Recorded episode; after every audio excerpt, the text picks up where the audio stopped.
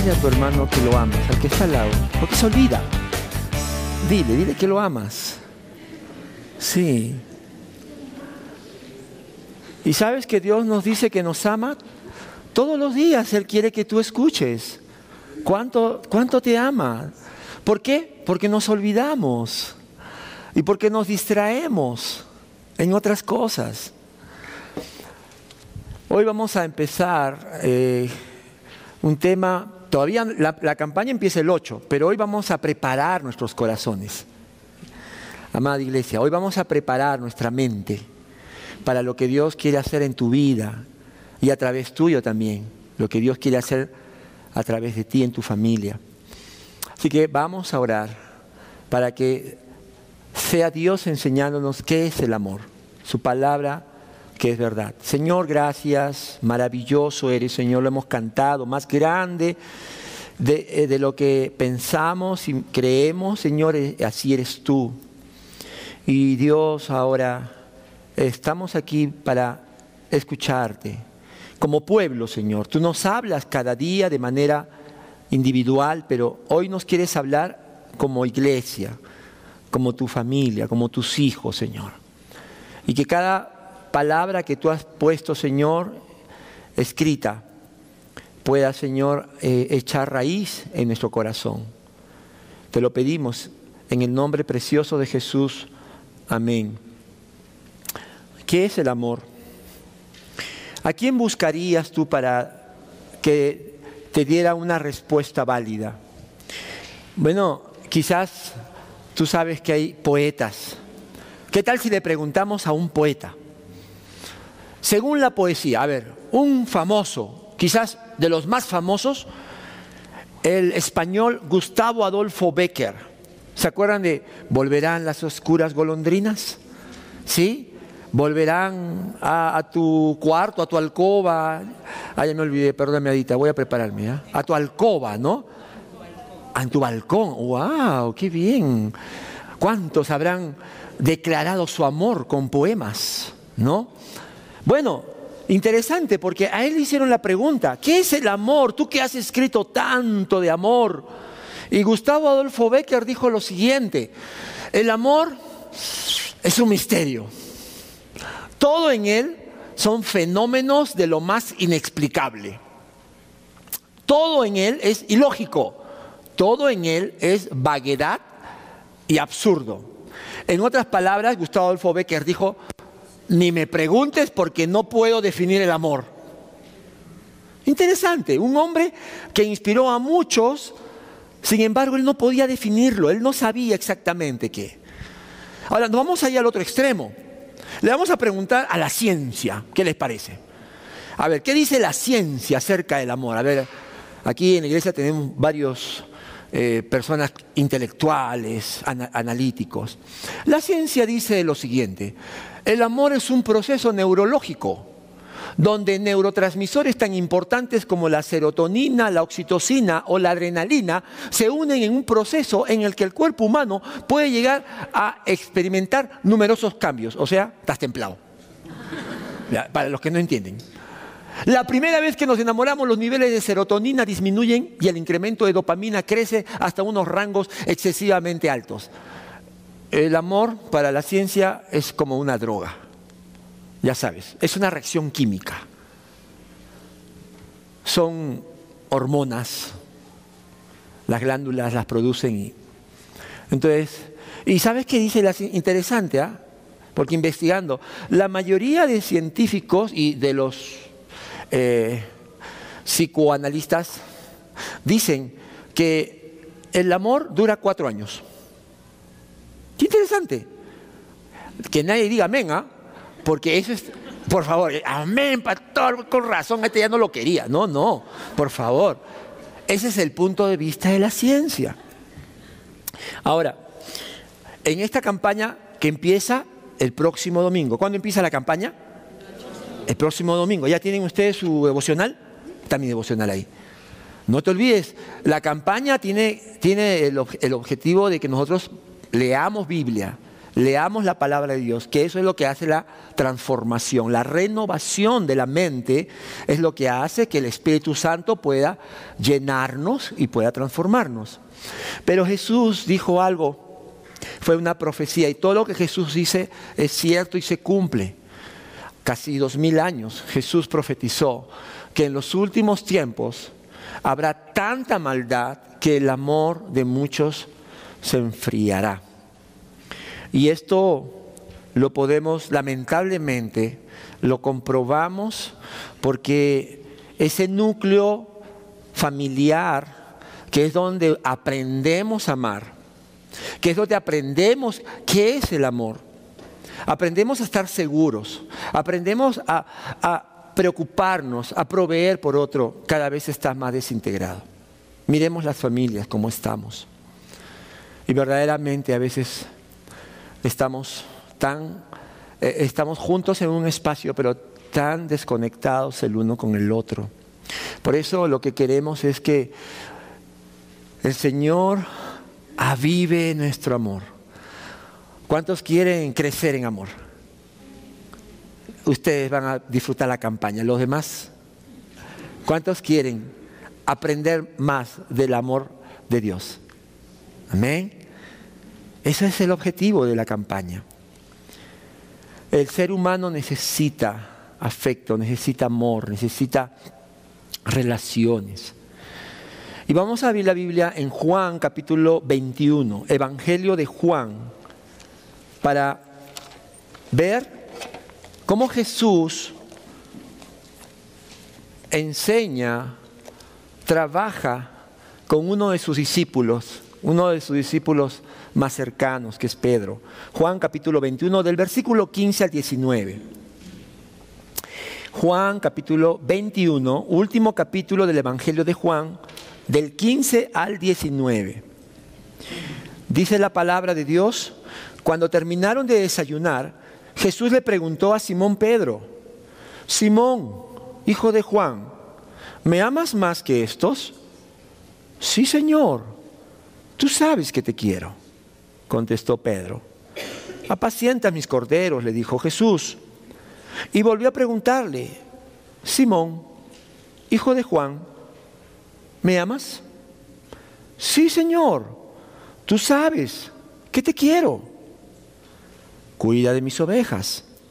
Por tercera vez Jesús le preguntó, Simón, hijo de Juan, ¿me quieres?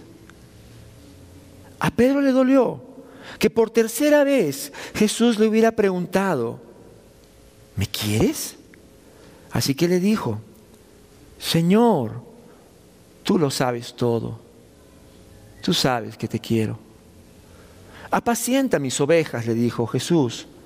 De veras te aseguro que cuando eras más joven te vestías tú mismo e ibas a donde querías, pero cuando seas viejo extenderás las manos y otro te vestirá y te llevará a donde no quieras ir. Esto dijo Jesús para dar a entender la clase de muerte con que Pedro glorificaría a Dios. Después de eso añadió, sígueme. Eh, amigos, ¿saben? Este último capítulo de Juan termina con una, una mirada íntima de cómo Jesús se relacionaba con su discípulo. El capítulo 1 de Juan es un capítulo bien teológico, bastante, es el más teológico de los evangelios. Pero ¿cómo termina Juan?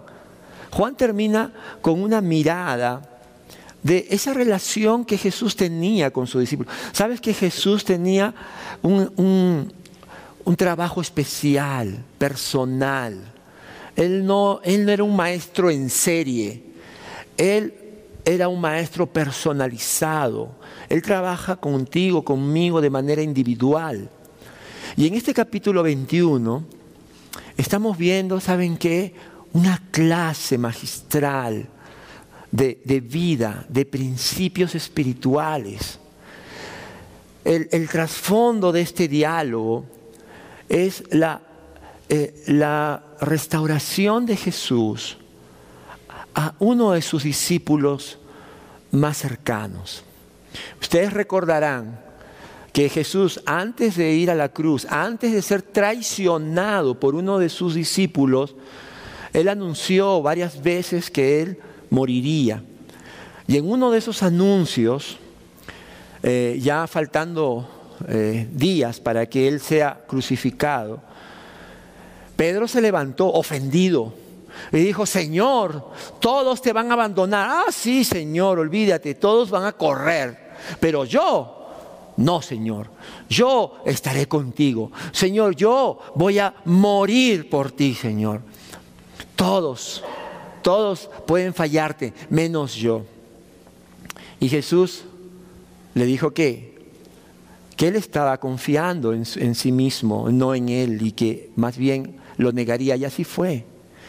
Todos, efectivamente, todos corrieron, todos se escondieron cuando a Jesús lo lo, tuvieron que atrapar, pero Pedro no solamente se escondió, sino que también hasta lo negó tres veces y con juramento. Ese es el trasfondo. Ahora Jesucristo ha resucitado, ha vencido la muerte, ya su sacrificio por los pecados eh, que hemos cometido ya fue, ya fue pagado en la cruz. Ahora está nuevamente con sus discípulos y antes de ascender y regresar con el Padre, Él tiene algo que hacer con Pedro, como lo tiene que hacer contigo y conmigo cada día. Él sigue trabajando, Él sigue discipulando.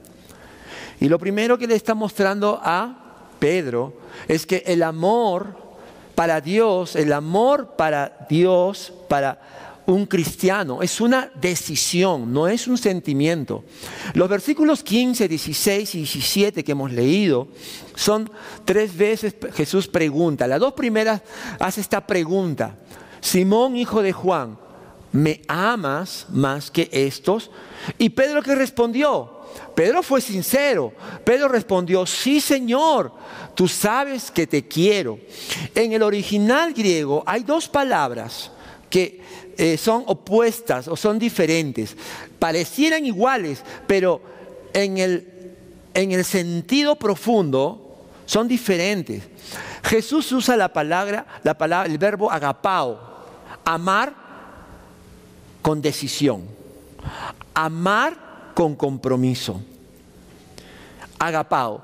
Pedro está usando la palabra fileo, el verbo fileo, que también significa amor, pero sentimental o por interés. Aquí hay un conflicto. Jesús le está hablando a Pedro de un amor que no depende de las circunstancias, no depende de lo que haga los demás. Depende de una decisión profunda, no, es emotivo, es inteligente. Cuando eh, en Mateo capítulo 22 Jesús resume eh, los, los mandamientos en dos y dice, amarás al Señor, dice, con todo tu corazón, con todo tu ser y con todas tus fuerzas, con toda tu mente. Ahí la palabra es agapao o el amor ágape. Mientras que Pedro, Pedro lo que decía es, Señor, yo siento amor por ti, yo siento afecto por ti. Pero lo que Jesús estaba, estaba enseñándole a Pedro es la importancia de tener una decisión y de mantenerla para Él. Sabes que en la Biblia hay muchos muchos versículos donde Dios nos manda amar, ¿verdad? Dios nos ordena amar. Ama a tu prójimo como a ti mismo. Ámense los unos a los otros. Amen a sus enemigos. Todas las veces que la Biblia menciona una, una orden, un imperativo de amar, no es fileo, no es si sientes, es agapao o ágape, es hazlo por obediencia. Por lo tanto, Jesús no está diciendo, este, ten hacia tu enemigo buenos sentimientos, si lo sientes. No, te está diciendo, a tu enemigo, a pesar de lo que te haya hecho, lo que haya hecho o dicho contra ti, tú tienes que amarlo porque así yo te amé a ti. La gran diferencia entre el ágape y el fileo está en lo que en, lo, en donde está su profundidad. En el agapao involucra toda nuestra personalidad, mente, voluntad, emociones. Sí, también cuando yo me comprometo con alguien, también voy a generar un sentimiento, pero no depende del sentimiento. Mientras que en el fileo, las emociones juegan un papel preponderante, más que el intelecto o la voluntad. Cuando nosotros nos comprometemos con Dios, Él quiere enseñarnos lo que es un amor profundo, sacrificial, deliberado, donde nosotros ejercitemos nuestra voluntad más que nuestros sentimientos. Ejercitemos nuestra voluntad. Ahora, esto, hermanos, amigos, todos de manera natural tenemos un amor filial, tenemos el fileo. Eh, nosotros eh, expresamos amor a través de las emociones. Y lo que tenemos que buscar es aprender más bien de Dios. En Romanos 5.5 dice que Dios ha derramado ágape. Ágape, el amor sacrificial, ha derramado en sus hijos por medio del Espíritu Santo. Y así es como termina eh, eh, esta conversación cuando en el versículo 17 Jesús le dice a Simón, ¿me quieres? Eh, dice la Biblia, dice el apóstol Juan que a Pedro le dolió que la tercera pregunta de Jesús ya no es, ¿me amas? Sino que le, estaba diciendo, Pedro, ¿me quieres? Tú dices que me quieres, tú dices que, que tu amor es fileo. Y a Pedro le dolió. ¿Por qué? Porque lo que Jesús estaba buscando en, en Pedro era una decisión sincera. Y por eso Él le dice, tú lo sabes todo, tú sabes que te quiero, tú sabes, Señor, que mi amor es imperfecto todavía, Señor. Y eso es lo que Dios quiere también con nosotros. Él no nos pide perfección, Él nos pide convicción. No pienses, amigos, si vienes por primera vez, que Dios está queriendo que tú vengas santo, sin ningún tropiezo, sin ningún pecado. Porque entonces, ¿qué va a perdonar su sangre preciosa? Él lo que quiere es que Él quiere que tú vengas arrepentido, confesando tu condición, como, este, como en esta parte vemos a Pedro reconociendo, Señor, mi amor es todavía basado en sentimientos, pero Señor, quiero que tú me enseñes a ser alguien que obedece y se sacrifica de corazón. Lo, segundo, lo segundo que, vemos en el pasaje también es que el Señor le muestra a, su discípulo que amor no son solo decisiones, eh, sino también son actos, son hechos. Si, si, miramos nuevamente los tres versículos 15, 16 y 17, al final Jesús le deja una tarea a Pedro. Le dice, apacienta mis corderos, cuida de mis ovejas. Simón, hijo de Juan, ¿me quieres? Señor, tú lo sabes todo, tú sabes que te quiero. Apacienta mis ovejas. ¿Por qué? Porque el amor nos llama a obedecer y a servir. El amor ágape que es el amor que Cristo experimentó, dio y nos da a nosotros, es un amor para dar, para mostrar, para compartir. Eh, quizás nosotros hubiésemos imaginado, ¿no? Mira, el Señor el Señor está hablando con Pedro. Le, está llamando la atención porque lo negó, porque él se creía lo máximo. ¿no? Y, y mira, y cuando ves que están ahí en la fogata conversando, y sí, mira, ahí están arreglando cuentas, ¿no? Y ahora, ¿qué falta? ¿Qué falta? Un abrazo, falta algo así, ¿no? Algunos decimos, beso, beso, ¿no? Pero mira, mira, mira el concepto de amor de Dios, de nuestro Señor Jesús. Pedro, ¿me amas? Sí, Señor. Sabes que te quiero. Muy bien. Muéstralo. Sirve a otros.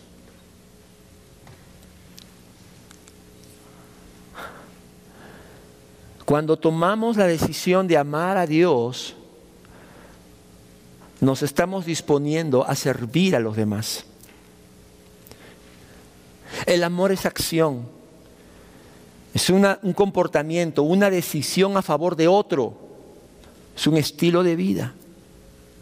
Amar a alguien es obedecer a Dios en favor de otra persona, buscando para él o ella la bendición y beneficio que Dios quiere para con ella. Entonces Jesús le dice a Pedro, Pedro, restaura tu relación conmigo, pero mira alrededor tuyo, mira que hay otros que también necesitan aprender quién soy, qué es lo que he venido a hacer. Ayúdales, Pedro. Tienes discípulos. Esta, esta iglesia que yo, que yo tuve por tres años, quiero que tú sirvas. Y, Pedro fue el líder de, de los doce hasta que Dios levantó a Jacobo, el hermano de Jesús. Pero Pedro fue el líder. Ahí en Hechos capítulo 1 y 2, Pedro es el líder hasta que el Señor puso a, otro líder. Entonces, el amor son actos de bondad.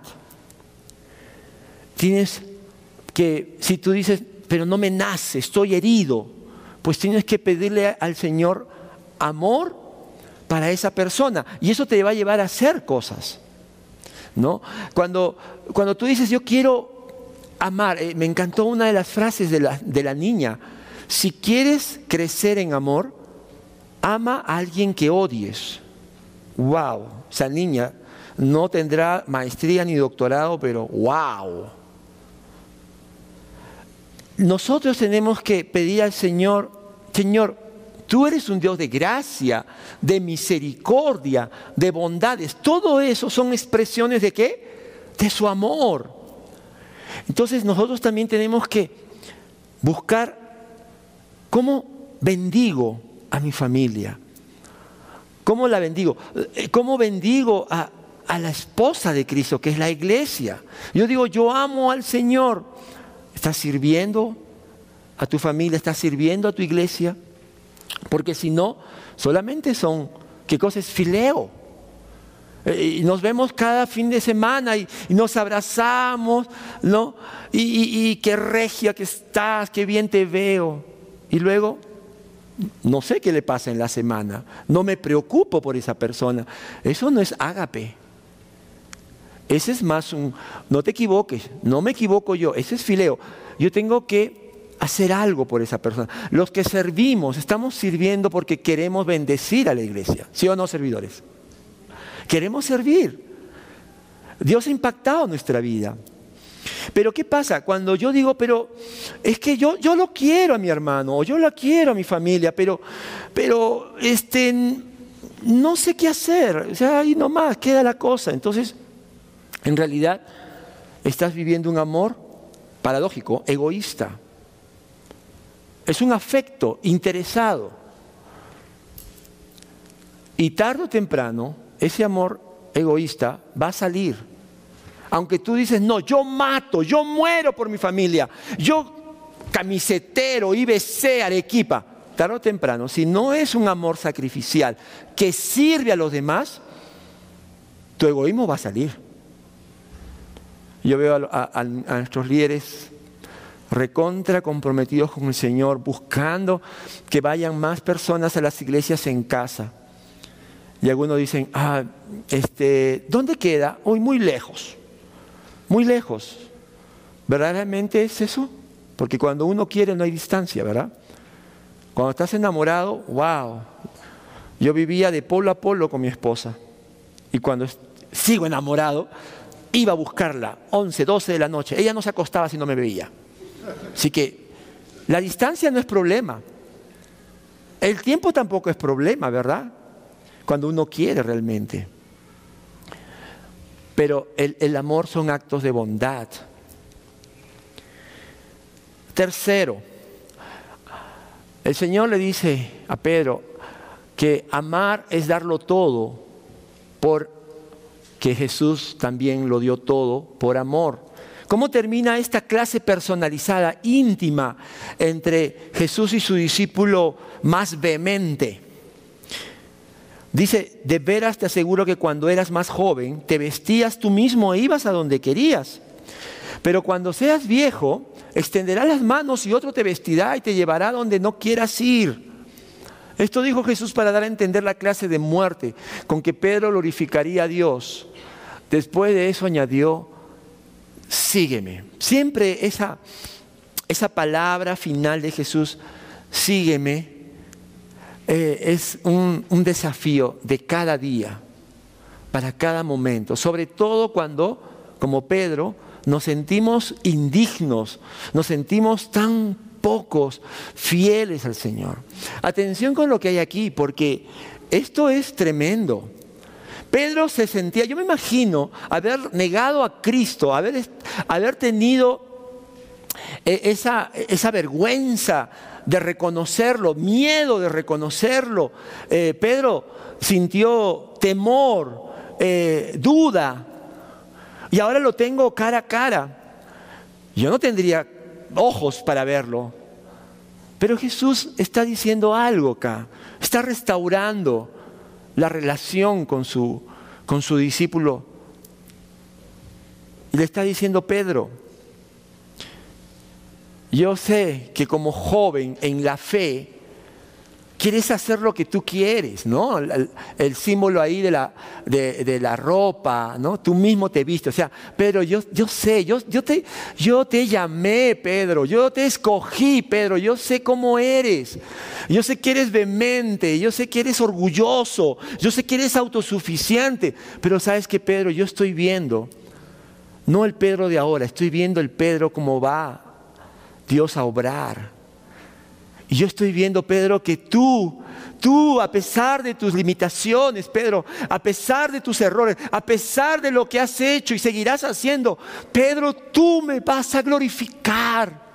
Pedro, tu vida va a ser de bendición para otros. Pedro, no mires tus errores, mírame a mí.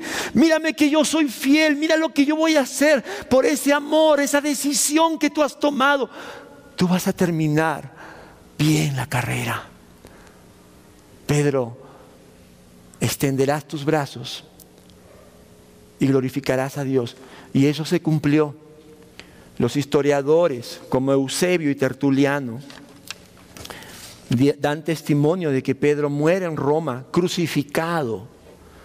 Pero él se consideraba indigno de morir como el Señor Jesús y pidió que lo crucificaran boca abajo, según la tradición de estos historiadores.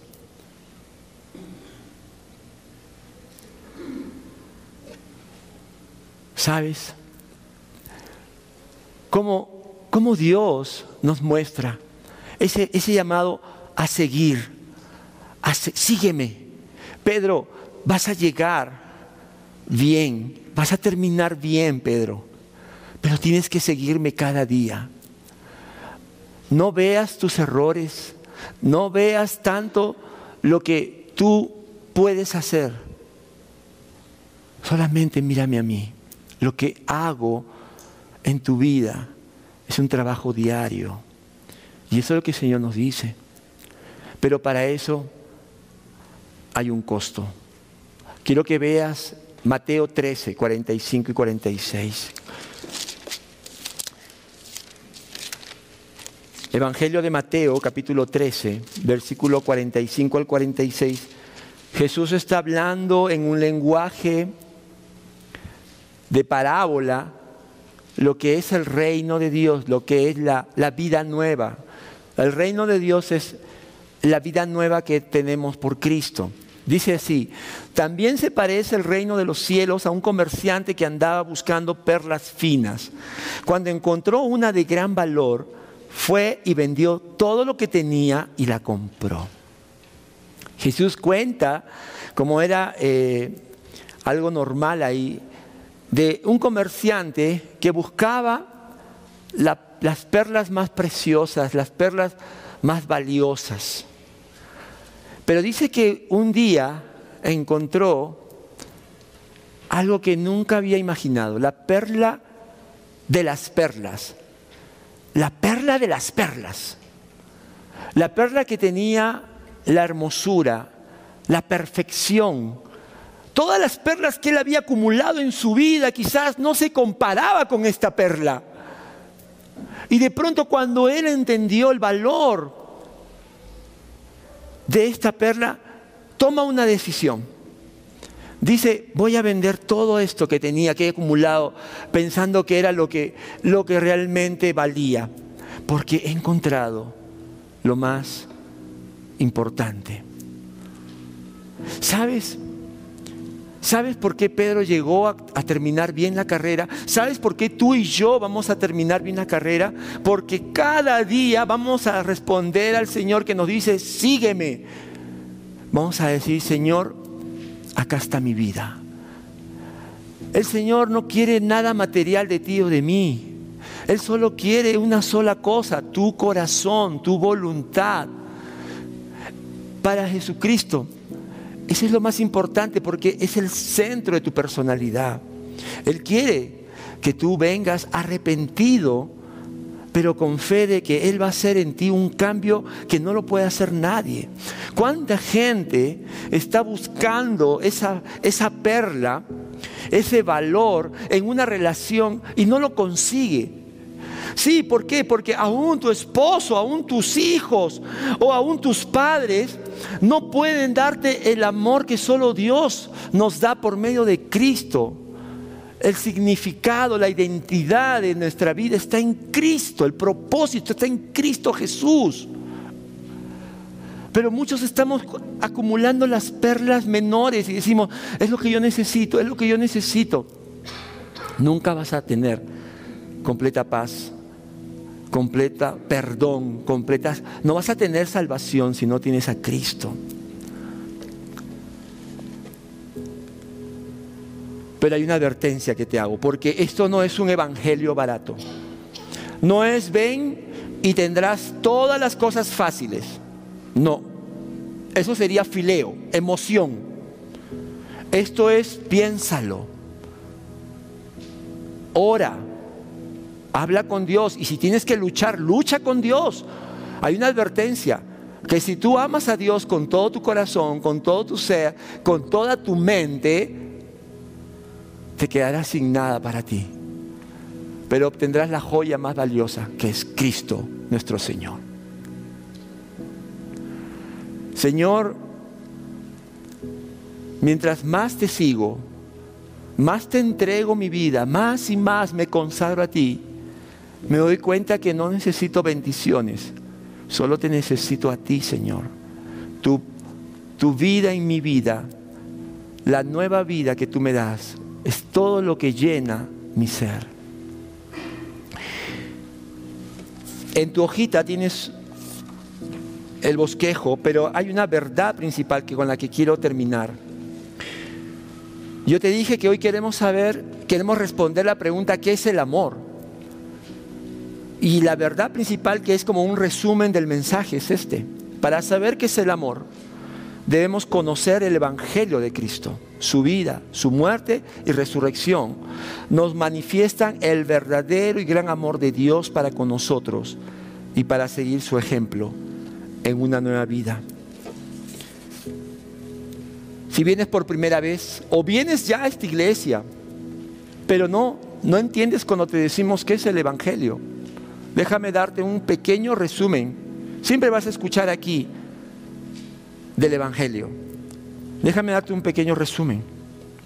Hace casi dos mil años aproximadamente, Dios se hizo hombre y nos enseñó acerca de Dios y de su amor. Su predicación fue tan impactante porque a diferencia de los maestros religiosos de su tiempo que enseñaban normas y leyes, Cristo no puso reglas, sino que anunció que Dios nos amaba y nos buscaba y quería tener una relación con nosotros. Quiere tener una relación con nosotros. El mensaje de Jesús es, eh, fue, Dios te ama tal como eres. Los fariseos se escandalizaron con esta enseñanza y exigían a Jesús que corrigiera su teología.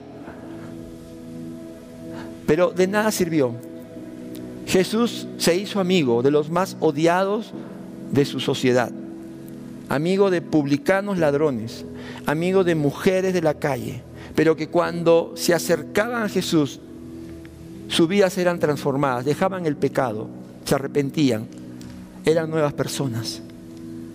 Entonces sus enemigos decidieron acabar con él y la estrategia fue presentar falsos testigos que lo acusaran de blasfemar contra Dios. El plan funcionó y Jesús fue crucificado injustamente y mientras entregaba su vida y derramaba su sangre por nuestros pecados, no reclamó ni exigió justicia, sino que rogó a su Padre que perdonara a todos los que lo crucificaron, lo enterraron y al tercer día resucitó. Dios lo levantó de la muerte como una evidencia de que su muerte no fue en vano. Su muerte trajo perdón, reconciliación y esperanza. Y Jesucristo les encomendó a sus discípulos que vayan y anuncien que Dios nos amó en nuestro pecado y que en Cristo nos perdona y nos transforma para ser parte de su pueblo. Jesús no está muerto, Él está vivo. Él sigue hablando, sigue tocando la puerta, sigue salvando, sigue restaurando vidas y transformando familias y comunidades. Vamos a orar. Cierra tus ojos, tú que ya tomaste el arado, no mires atrás, mira a Cristo. Pero si en esta reunión hay personas que todavía no han tomado una decisión personal por Cristo, este es el Evangelio, este es el anuncio. Y tú puedes hoy dar un paso de fe a través de una decisión, una decisión que considera dos cosas que nada de lo que tú puedes hacer puede, puede ganar tu salvación, el perdón de Dios. Y lo segundo, que todo lo que tú necesitas para ser salvo, perdonado y reconciliado, está en la obra de Cristo Jesús. Eso es arrepentimiento, cambio de actitud. Señor, gracias por esta mañana, por lo que escuchamos es palabra tuya. La palabra, Señor, nos edifica, nos consuela, Señor, nos anima. Gracias por amarnos como solo tú, Señor, has mostrado y, y, gracias por derramar tu amor en nosotros. Si en esta mañana hay personas que quieren dar el paso de obediencia, de arrepentimiento, yo quiero ayudarte. En tu lugar puedes hacer una oración. La oración no te salva, pero Dios ve tu corazón, ve tu deseo, tu convicción por Jesucristo. Si quieres hoy, puedes hacer esta oración. Habla con Dios, dile, Señor, Como Pedro, reconozco mis pecados, reconozco mis errores, reconozco que no merezco, Señor, que me perdones. Pero por tu gracia, tú me ofreces hoy, tú me invitas a ser perdonado, limpiado y restaurado para ti. Señor, confieso mis pecados, pero creo que solo tú, Jesús, puedes perdonarme de todos mis pecados. Abro la puerta de mi corazón y te entrego mi voluntad para seguirte, Señor, por fe, no por emoción. Y haz los cambios, Señor, que tú sabes y quieres hacer en mi vida.